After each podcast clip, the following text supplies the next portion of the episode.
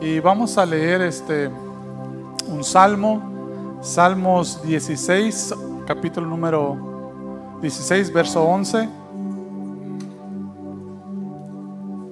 De un fuerte amén cuando lo tenga.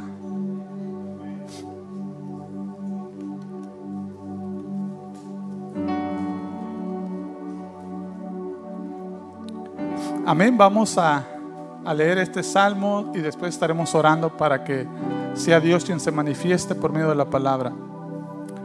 Salmos 16, 11 dice, me mostrarás la senda de la vida, en tu presencia hay plenitud de gozo, delicias a tu diestra para siempre. Lo vamos a leer una vez más. Donde dice senda le vamos a poner misión.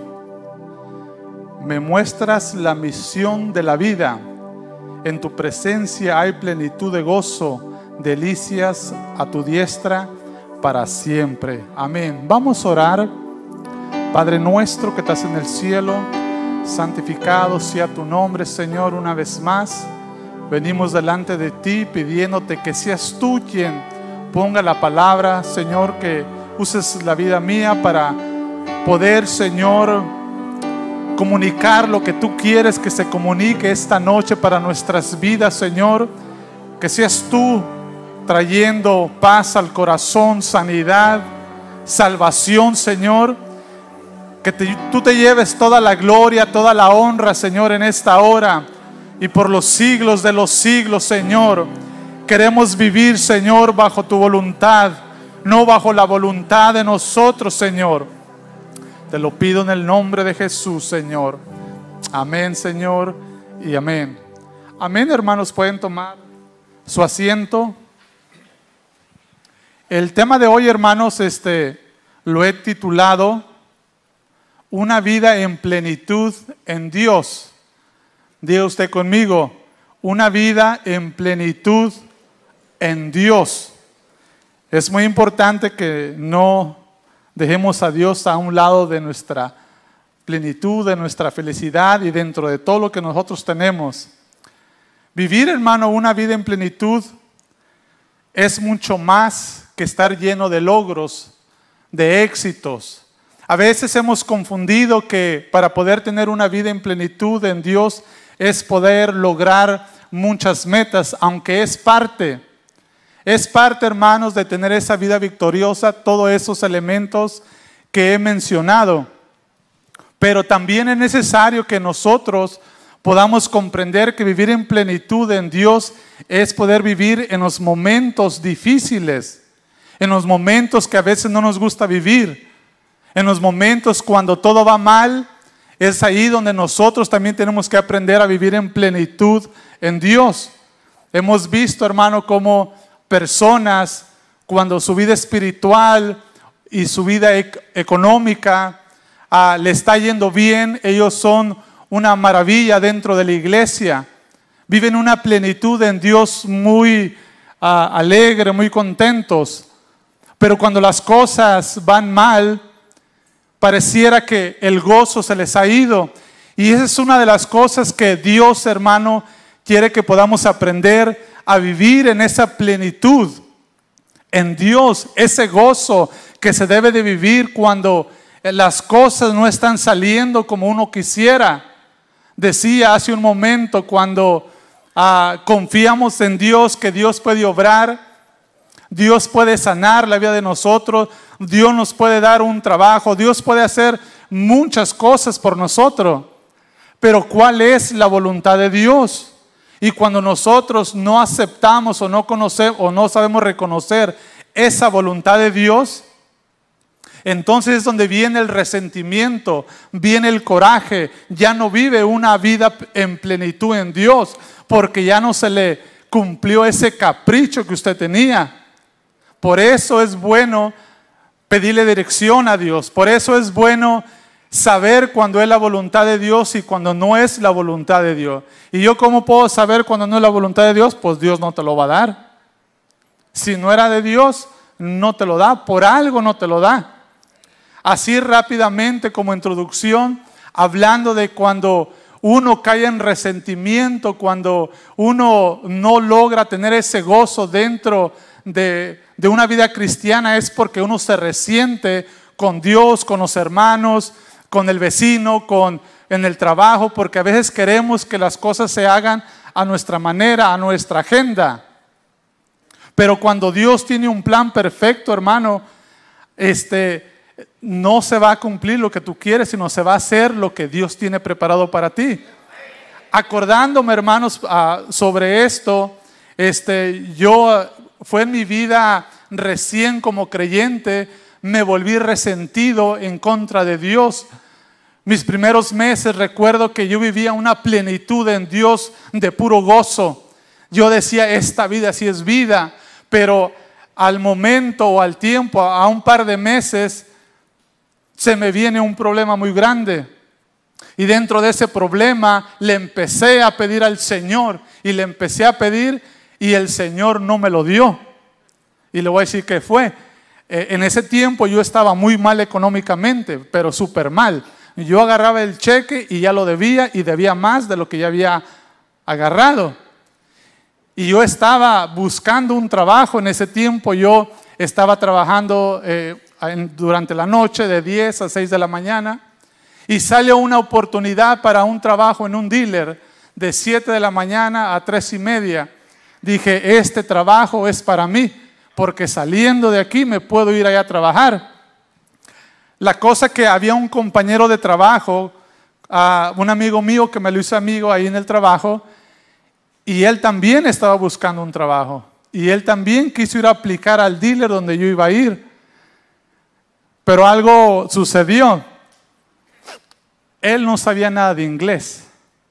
Yo tampoco sé mucho, pero por lo menos sé decir hi, bye, good morning. Poco, me, defiendo. Pero este no se sabía defender.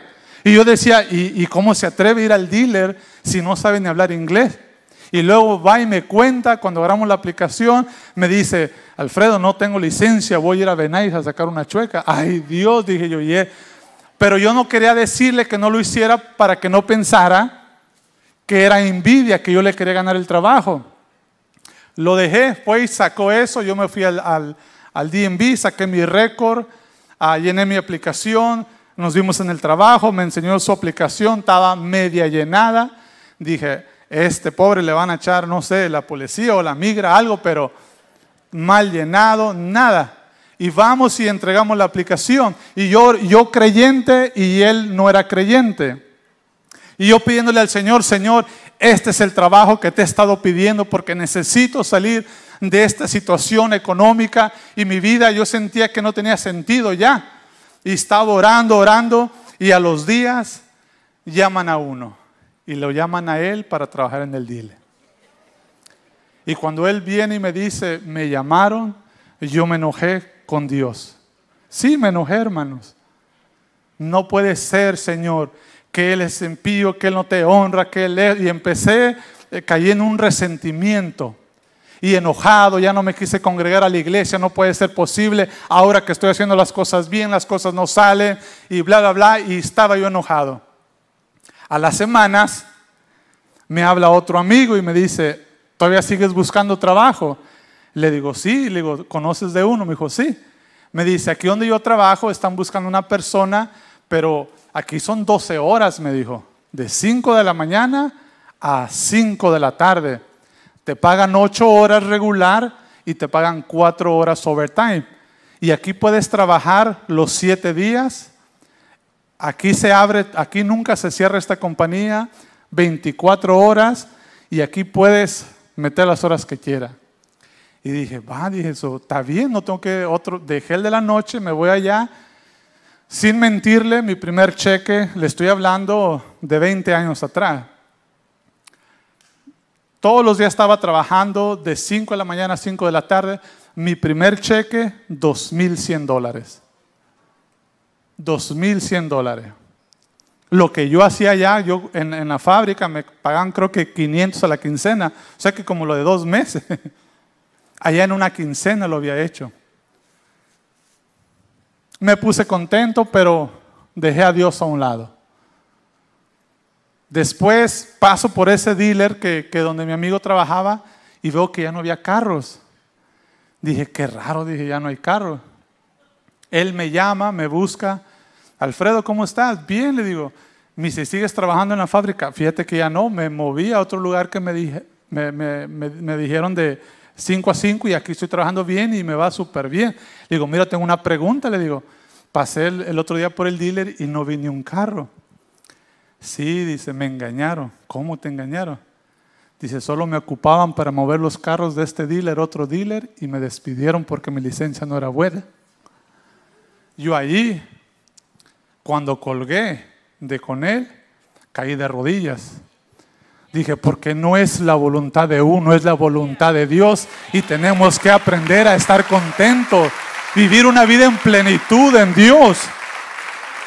So, como introducción, hermano, hacía eso, pero he visto también, eh, he, traído algunos personajes que supieron vivir una vida en plenitud en Dios.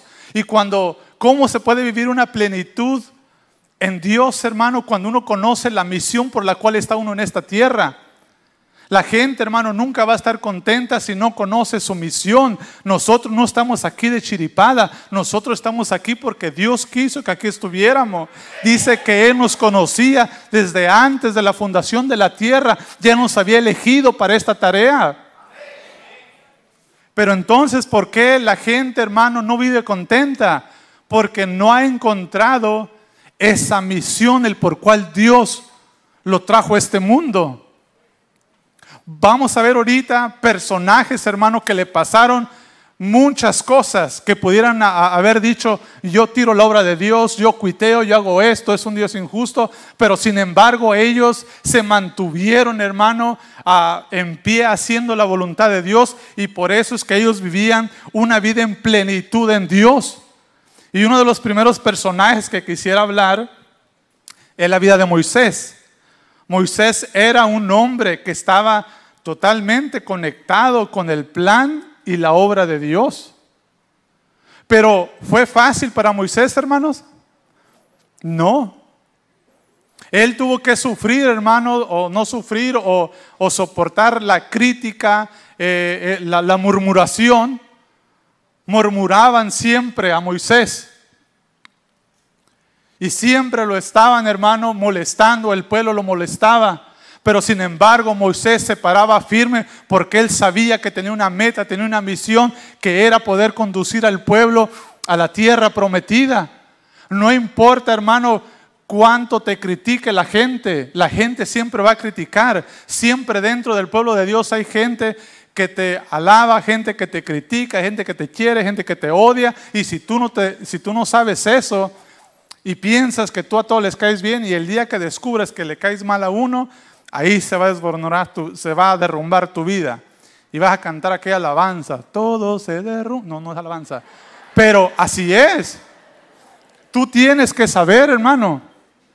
Por eso, cómo poder vivir una, una vida en plenitud en Dios es conocer todos aquellos aspectos que la vida te va a traer, donde te van a murmurar, te van a criticar, van a hacer mil cosas. Pero si tú conoces tu misión, hermano, no importa lo que venga, tú te vas a quedar conectado en lo que viene. Así debe de ser. Y yo creo que todos hemos aprendido cuando, ah, y más cuando somos recién convertidos, uno a veces no comprende esas cosas, pero si usted ya tiene por lo menos un año en la iglesia, no se ha resentido ni con Dios ni con las personas. Es que el hermano habló mal de mí, por eso no lo saluda. ¿Y qué pues? ¿Cuál es el problema? Se hablaron mal de Jesús. Y eso no hizo que Él se bajara de la cruz. Le escupieron. ¿Y qué esperas tú? La gente, hermano, le digo, siempre va a haber alguien que te va a murmurar, que te va a decir algo. Y si tú pones oídos a esas cosas, no puedes vivir en una vida de plenitud dentro de Dios. Por eso hay muchos que, que viven frustrados, viven, no le hayan sabor a la vida, porque están más pendientes a lo que piensa la gente de ellos, a la misión que yo tengo, que Dios me encargó en este mundo. Yo me voy a mantener enfocado en esa misión. Y Moisés este, fue uno de esos. En Éxodo 15, 24 Dice, entonces el pueblo murmuró contra Moisés y dijo, ¿qué hemos de beber?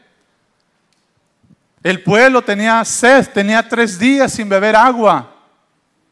dice que aquella agua que había allí estaba amarga. Y empezaron a murmurar a Moisés como cuando lo sacó de, Egipto, que llegaron frente al mar. Y para esto nos trajiste, Moisés. Mejor era preferible vernos quedado allá de esclavos que venir a morir aquí. La gente siempre te va a murmurar. Pero cuando hay un plan de Dios, hermano, Él siempre va a abrir puertas. Cuando uno, hermano, tiene una meta enfocada, una misión enfocada, Moisés había, había recibido esa misión.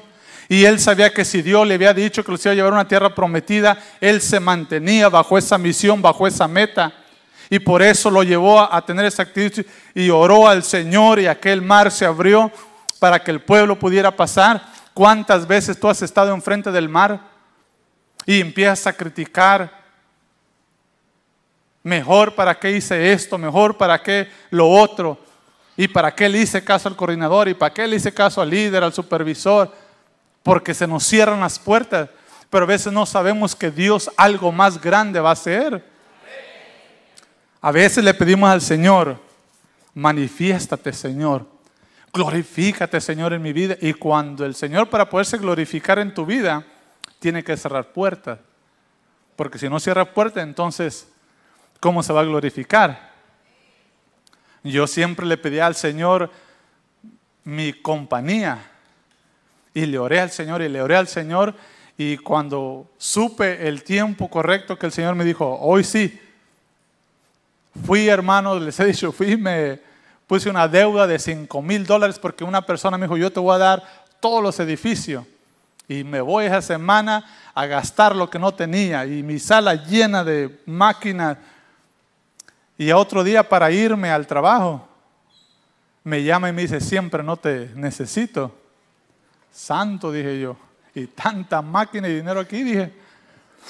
Pero cuando Dios cierra puertas, es porque Dios te va a abrir otra más grande. Así es. Y yo recuerdo, lo digo como, como testimonio, pero mi esposa me decía, mira, regresalas, dice, ahorita que están nuevas, que no las has usado. No, le dije, es que yo tengo la firmeza y la fe de que Dios me dijo que me iba a dar mi compañía y me la va a dar. Si este me está cerrando la puerta es porque otra mejor me va a abrir. Y tenía esa convicción, hermano. Pero ya habían pasado años donde yo ya había aprendido a vivir una vida en plenitud en Dios. No me enojé. Sí empecé a cuestionar cosas porque como humano cuestiona uno. Y yo le dije al Señor, como el pueblo este de Moisés, Señor, ¿será que me equivoqué? ¿Me tendría que haber quedado allá? Y él me dijo, estás igual como el pueblo, ya te estás quejando, pero espera que veas lo que yo voy a hacer. Y mire, otro día, hermano, Dios se manifestó. Fui con un señor y le dije que le ofrecía trabajo y me dijo, justamente mi hermano es el que está buscando a una persona como tú y allá por North Hollywood me dieron unos edificios y ahí empecé mi compañía mejor de lo que acá estaba. Hay que aprender, hermano, a, vivir una vida en plenitud en Dios. Dios te va a cerrar puertas porque Dios se quiere glorificar. La gente siempre va a murmurar, la gente siempre va a decir cosas. Y este verso que leíamos, el Moisés oró al Señor, hizo caer un árbol y, y así la agua fue endulzada. Ahora vamos a ver a Josué. Josué vivió bajo exigencia y ante el pueblo. Si tú quieres vivir una vida en plenitud en Dios, la gente te va a exigir. Porque como le decía en la introducción, vivir una vida en plenitud en Dios no solamente tener logros, tener casas, dinero, carros, buen trabajo. No, también tiene que ver con exigencia, donde la gente te va a pedir que hagas más o des más o, enseñes más, pero siempre va a haber una exigencia. ¿Qué fue lo que le dijeron aquí a, a Josué? Josué 1.17 dice, de la manera que obedecimos a Moisés en todas las cosas, así te obedeceremos a ti. Solamente que Jehová tu Dios esté contigo, como estuvo con Moisés. La gente estaba dispuesta a seguirlo, pero le exigían a Josué que Dios estuviera con él, así como lo había estado con Moisés. So, la gente, hermano, para poder vivir una vida en plenitud en Dios, siempre te van a exigir, siempre te van a exigir cosas. Y es bueno porque sobre esa exigencia uno se prepara, uno lee, uno hace más cosas. Ahora se da cuenta que vivir en plenitud en Dios no es solamente ah, las cosas buenas, sino también las cosas difíciles que, te exigen, que te murmuran, que, que te pasan cosas. Eso es vivir una vida, hermano, en plenitud en Dios. ¿Cuántos aquí se les está cerrando o tienen el mar cerrado ahorita? Nadie. Entonces ya llegaron a la tierra prometida, entonces. No, estamos en la crítica ahorita, en la etapa de crítica estamos. Amén, dice la hermana. Gloria a Dios. A, mí me está criticando, pero no le hace, ya aprendí. No, no es cierto, hermana. Pero así es, hermano. Van a, va a venir exigencia. ¿Quieres vivir una plenitud en Dios? Prepárate. Prepárate porque te van a exigir. Te van a exigir que seas un hombre de Dios correcto, que tengas carácter, que hagas las cosas bien. Esa es la exigencia que le estaban pidiendo a Josué. Otro de los hombres, hermanos, que, ah, o de las cosas para poder vivir una vida en plenitud en Dios, es la vida de David. Pero hablamos de la murmuración, hablamos de la exigencia. Ahora es cuando, cuando haces lo correcto, puedes vivir en plenitud. David tenía que hacer lo correcto para poder tener una vida en plenitud en Dios. Y el ejemplo o el verso que vamos a, que vamos a leer ahorita habla cuando su hijo Absalón, ¿se recuerdan lo que Absalón hizo? Absalón, hermanos, se puso contra su padre. Y es ahí más crítico cuando le vienen a tocar a su familia. Uno se vuelve un león para defender a los hijos. Uno se vuelve la fiera más fiera, o esa creo que una novela, ¿verdad? Pero, pero algo así. Creo que sí había una así. No me acuerdo, pero por la risa me están diciendo que sí. Pero se vuelve uno de esa manera, porque uno quiere defender lo que es de uno. Pero para poder vivir bajo esa plenitud en Dios, hermano, Absalón, hermano, se pone contra su padre. Usted sabe la historia. David pide que no vayan a matar a su hijo, pero sin embargo, su hijo lo matan.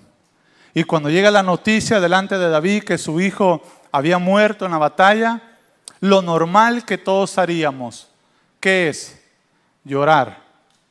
Dice que él fue y estaba llorando la muerte de su hijo, pero algo donde él se había equivocado y tuvo que venir Joab a, decirle, o haces esto o vas a perder lo siguiente.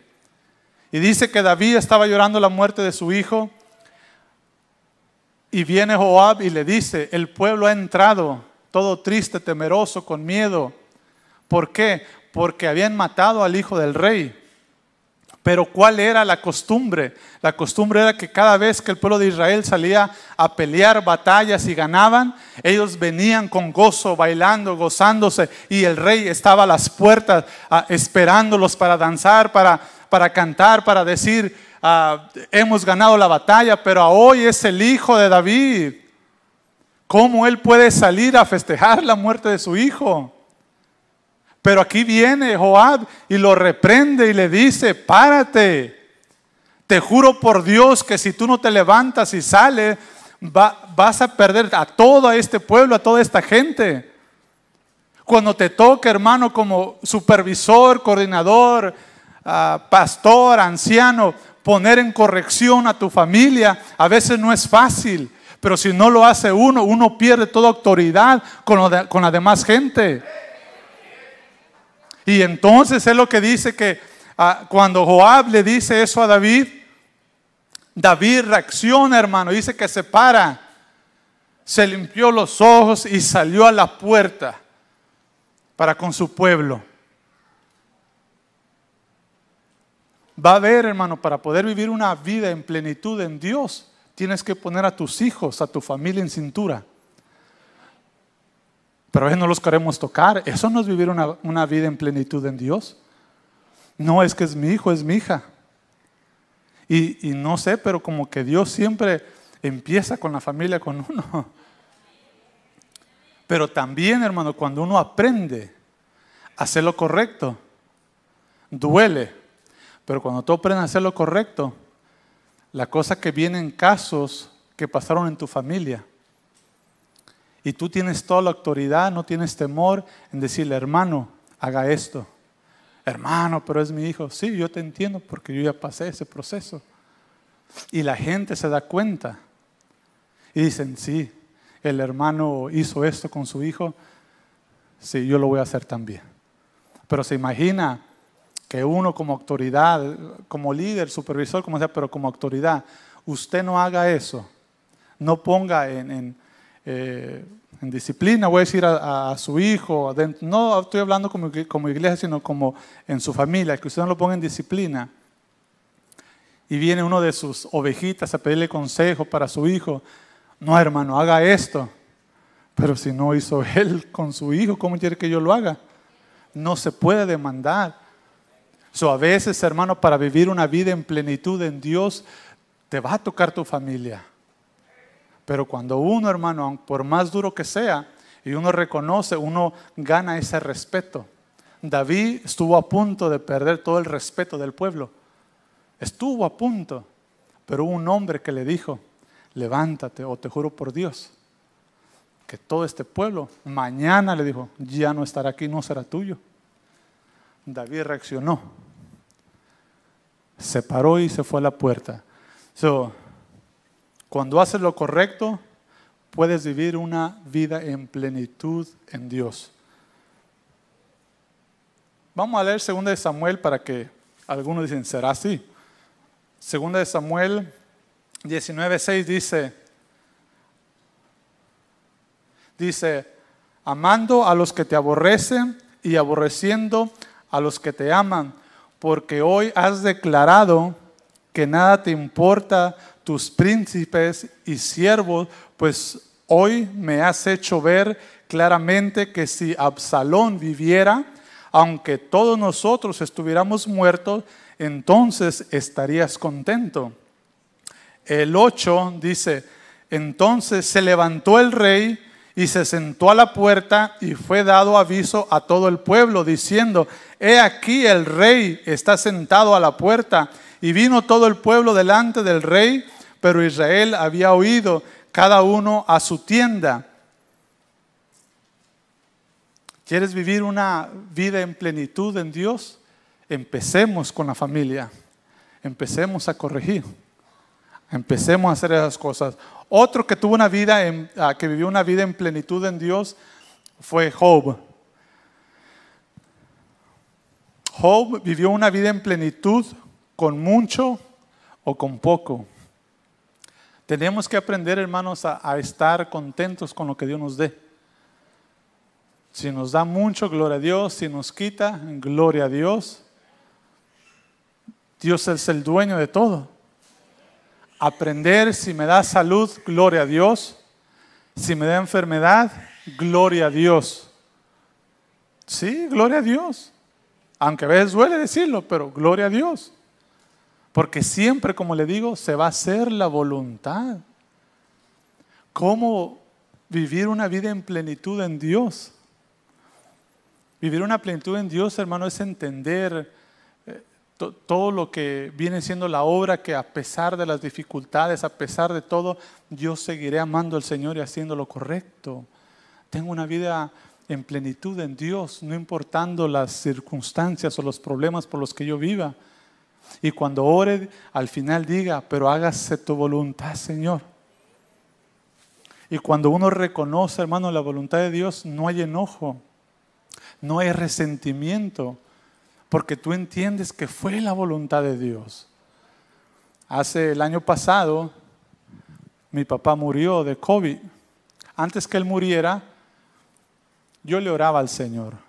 Y dentro de esa oración, lloraba, me, quebrantaba, Señor, yo sé que tú lo puedes sanar. No tengo duda de que tú lo puedes sanar. Con esa fe le oraba. Pero también sé, Señor, que si tu voluntad no es esa, también tú lo puedes llamar a tu presencia. Y siempre le oraba eso, y le oraba eso. Y llegó el día donde en la madrugada me llamaron.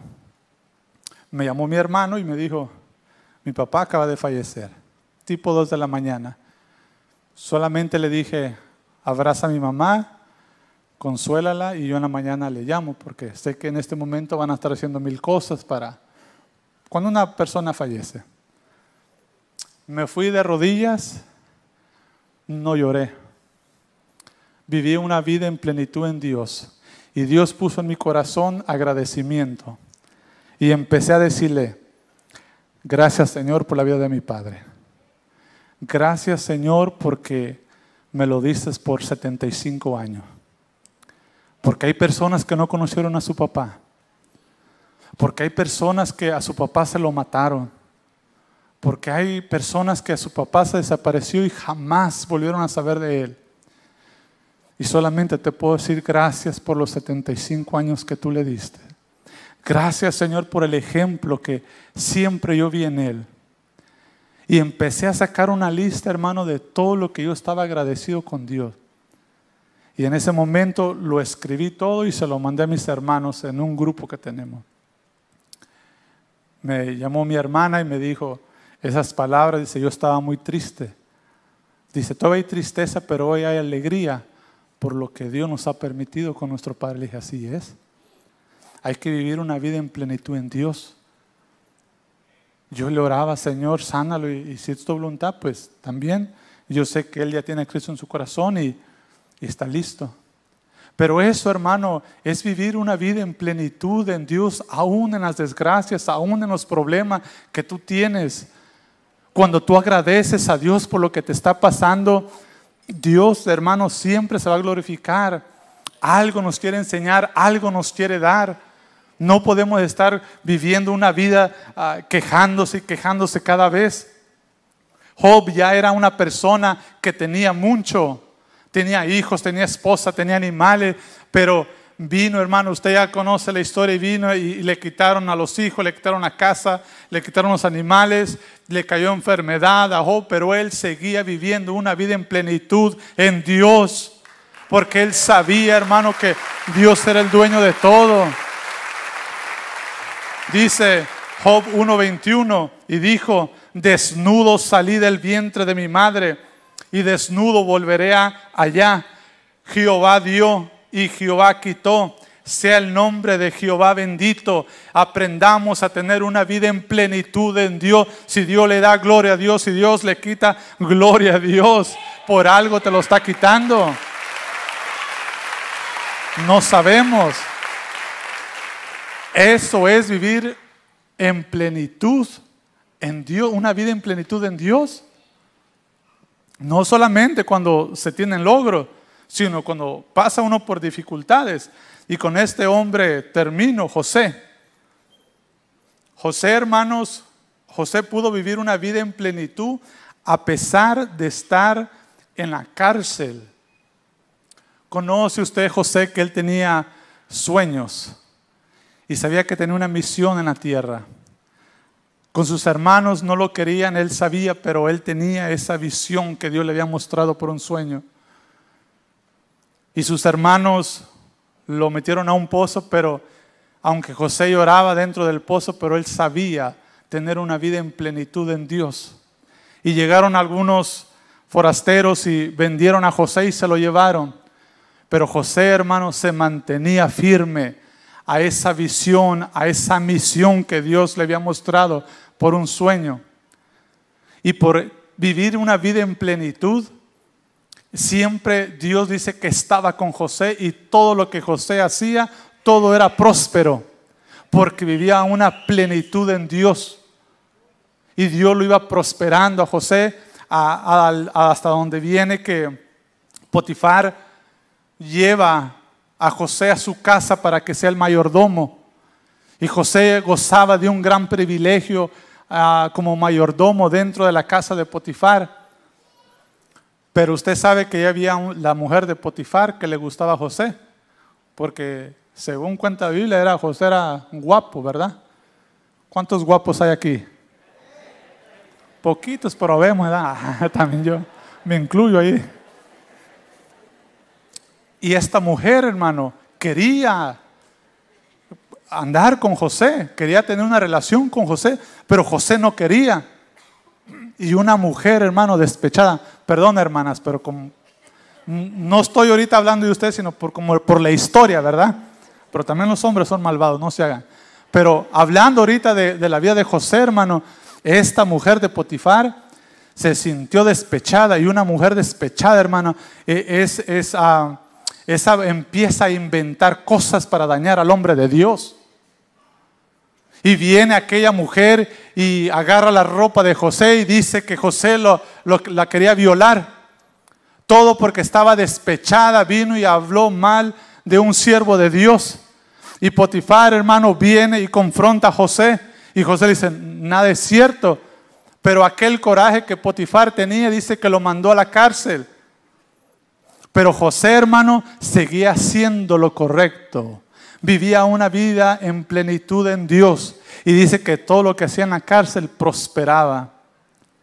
No es el título el que debemos de buscar, es la presencia de Dios que esté con nosotros para así que Dios se glorifique.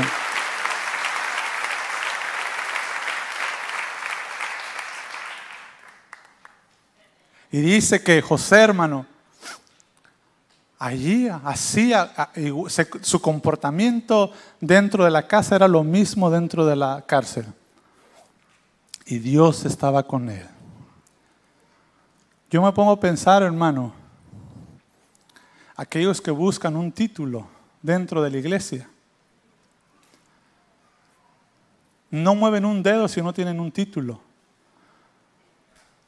Por eso Dios no está con usted, porque usted busca título busque que, la, que Dios esté con usted y haga siempre lo correcto para que Dios se pueda glorificar en la vida de usted.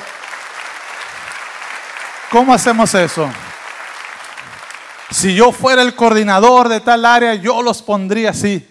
¿Y por qué no empiezas a hacerlo tú, pues? Agarras un hermano que, hermano, mira, yo he notado que Dale con todo, hermano. Yo no he podido servirle al Señor, pero el próximo año yo le quiero servir, pero hacerlo bien, hermano. Me da celo cuando digo que te paras todo chueco allí, anunciarlo sobre. Paraste bien. Ese, mire, está haciendo lo correcto, sin título. Usted, pueblo, ve basura, los diáconos, júntela, haga lo correcto. No busque un título. Si yo fuera eh, el, el barrendero de la iglesia, yo tuviera esto, hermanito no, empieza ya. José con título y sin título hacía lo correcto y vivía una plenitud en Dios y por eso Dios lo prosperó. Para ir finalizando, dice que José hermano, al tiempo de estar en la cárcel, porque no voy a contar toda la historia, pero dice que al tiempo Faraón tuvo un sueño tuvo un sueño que no lo dejaba dormir por días. Y él tenía ya su gente y la gente no, no atinaba qué quería decir el sueño. Hasta dijeron, conocemos a un hombre que está allá en la cárcel, que él pudiera revelarte, decirte qué es ese sueño, quién es. Es José. Tráiganlo. Y llegó José delante de Faraón. Y Faraón le contó su sueño. Y José no se quería enaltecer. Sí, ahorita te digo, no, pues a ver si Dios me, me revela ese sueño, ¿verdad? Para decirte. Y Dios le dijo a José qué significaba aquel sueño. Y cuando José le dijo a Faraón lo que significaba ese sueño, dijeron, busquemos a un hombre que tenga esas cualidades para poder dirigir aquí. Y él dijo, José, José, sí, pues y a quién más, si este, estos aquí no supieron decirme nada, pues este que Dios está con él, a este vamos a poner. Y le dijo que él iba a ser gobernador, pero él iba a estar debajo de él solamente, pero tenía autoridad sobre todo el pueblo, la ciudad, el país. Cuando nosotros, hermanos, vivimos una vida en plenitud, no importa si te quitan el privilegio, sigue haciendo lo correcto. Si el día de mañana, yo hace día le decía a, los coordinadores, busquemos formar a más coordinadores. No trates de quedarte con ese privilegio, porque si tratas de quedarte con ese privilegio es porque tienes miedo que, eh, que otro te lo quite, pero no estamos desarrollando a personas. Desarrolla tres a cuatro donde tú puedes decir, hermano, le recomiendo estos cuatro. Estos cuatro le pueden decir qué es ese sueño que usted tuvo. Pueden ser coordinadores sin temor. Y si voy a estar bajo la autoridad de ellos, gloria a Dios. Eso es vivir bajo la plenitud de Dios, hermano. No es ser capatán, no es ser jefe, no es todo lo bonito. Al contrario, vivir esa vida en plenitud en Dios es poder soportar todas aquellas cosas que no nos gustan. Eso es vivir una vida. Y José y estos personajes que nosotros pudimos ver aquí, Moisés, Josué, David, Job y José. So, vivir una vida sin misión y visión no es una vida en plenitud. Si tú no conoces tu misión, el por qué estás aquí, por eso te la pasas molesto, enojado, no le hayas sentido. ¿Y a qué voy a la iglesia? Lo mismo. ¿Y para qué voy a la célula? Lo mismo. Porque tú no has encontrado tu misión. Y cuando no se encuentra esa misión por la cual estamos en esta tierra, no puedes vivir esa vida en plenitud en Dios. Tenemos que aprender. Todo lo puedo en Cristo que me fortalece. Pablo decía eso. Pero no digamos todo lo puedo en Cristo para, para hacer algo. Ese verso no es como diciendo, voy a hacer este púlpito porque todo lo puedo en Cristo y yo, yo lo puedo. No, no, no significa eso.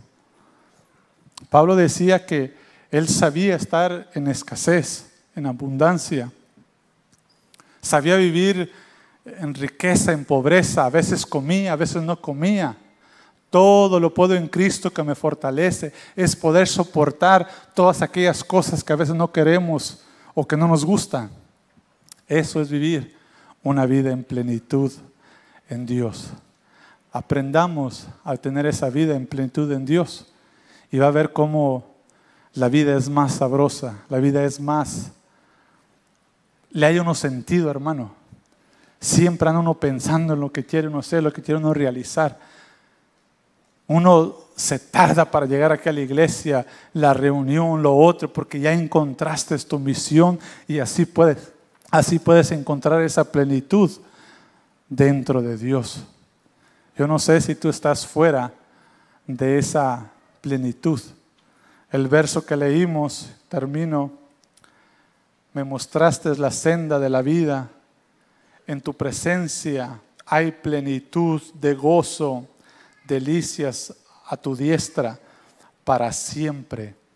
Cuando encontramos esa plenitud, hay gozo en Dios en todo momento. En todo momento. Cerremos nuestros ojos un momento.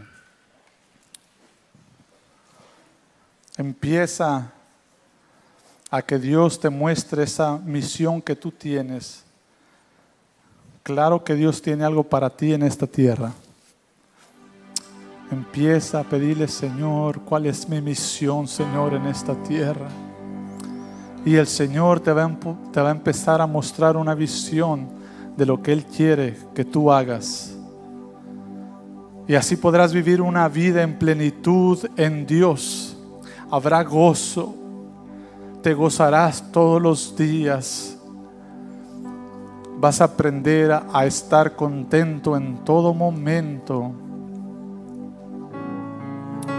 En todo momento empieza, empieza a hablar con el Señor en este momento.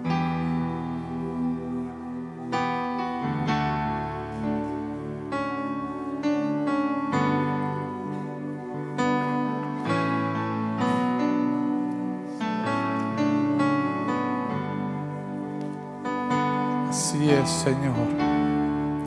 Recibe la gloria. Así es, Padre.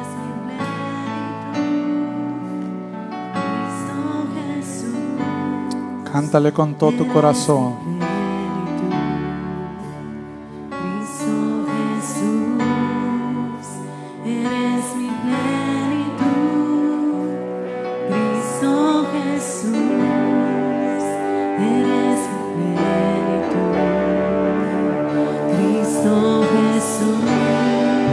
es. Levanta tus manos.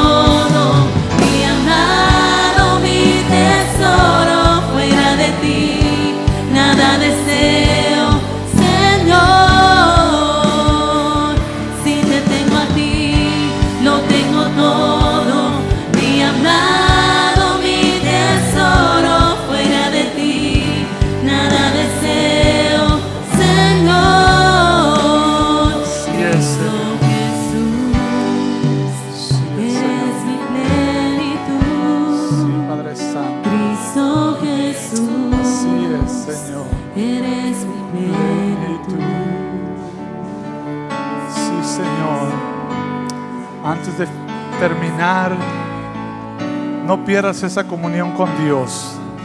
¿Quieres tener una vida en plenitud en Dios? Y tú nunca le has entregado la vida a Cristo, pero quisieras hoy tener esa vida en plenitud en Dios. Hoy es un buen día, un buen momento para que tú le entregues la vida al Señor. Yo no te prometo que los problemas se te van a acabar cuando tú llegas al camino de Dios, pero sí te puedo prometer que Dios se puede glorificar en ese problema. Si quieres aceptar a Cristo, levanta tu mano. Queremos orar por tu vida. ¿Quieres tener una vida en plenitud en Dios? Levanta tu mano porque el tiempo se ha terminado, pero si tú lo quieres hacer, este es un buen momento para que te pongas de pie, levanta tu mano quieres reconciliarte con Dios, también fuiste creyente, pero en un tiempo te apartaste y hoy quieres regresar a esa plenitud dentro de Dios, levanta tu mano. Queremos orar por tu vida.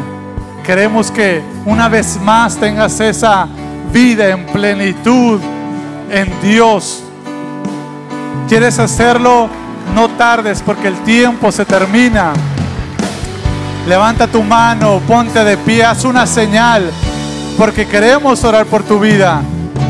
Dios tiene el control de ti, de tu vida, pero es necesario que tú le puedas reconocer como tu Salvador y único y suficiente Salvador. ¿Quieres hacerlo?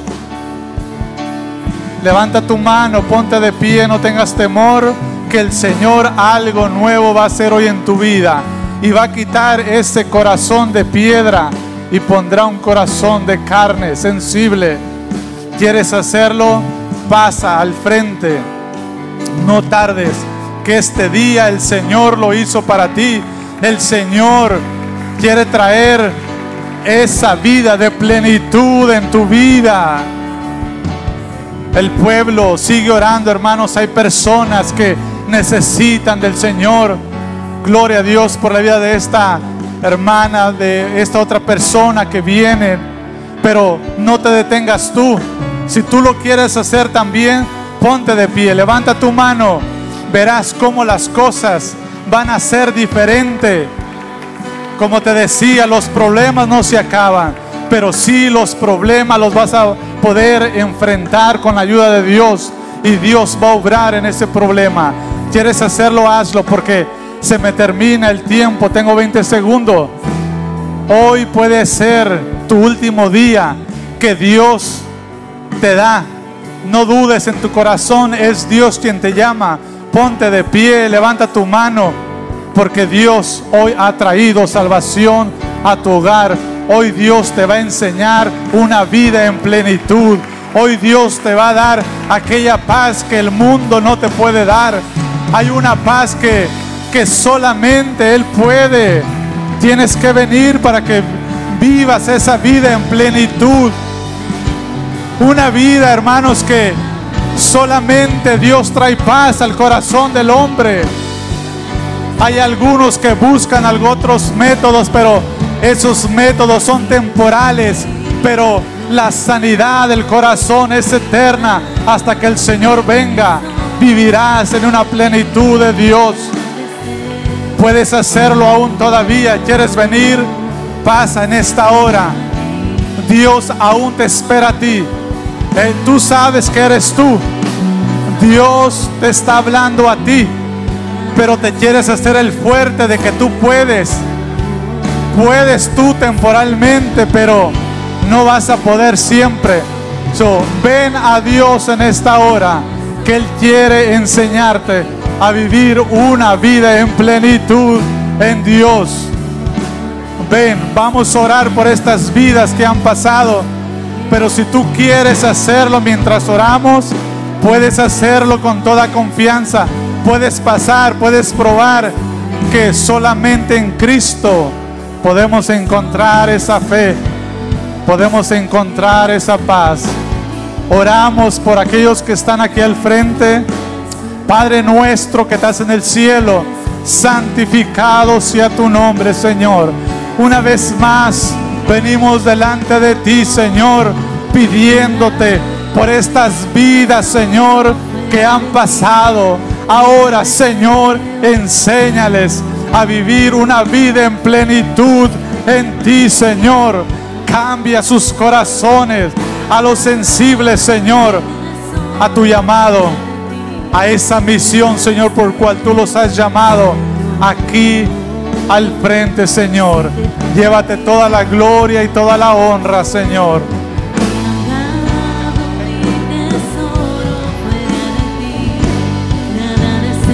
Sí, Señor. Si te tenemos a ti, Señor, lo tenemos todo. Gracias te damos, bendito Dios, por lo que ahora has enviado, Señor, por lo que nos has hablado, por lo que ahora has hecho, Señor, en cada uno de nosotros. Si te tenemos a ti, Señor, estamos más que seguros. Si tú estás con nosotros, Señor, todo va a estar bien. Gracias te damos, bendito Dios. Así es. Gracias te damos, bendito Dios. Gracias, Señor Jesús. Gracias te damos, bendito Dios. Gracias, Señor. Aleluya. Los cielos se han abierto.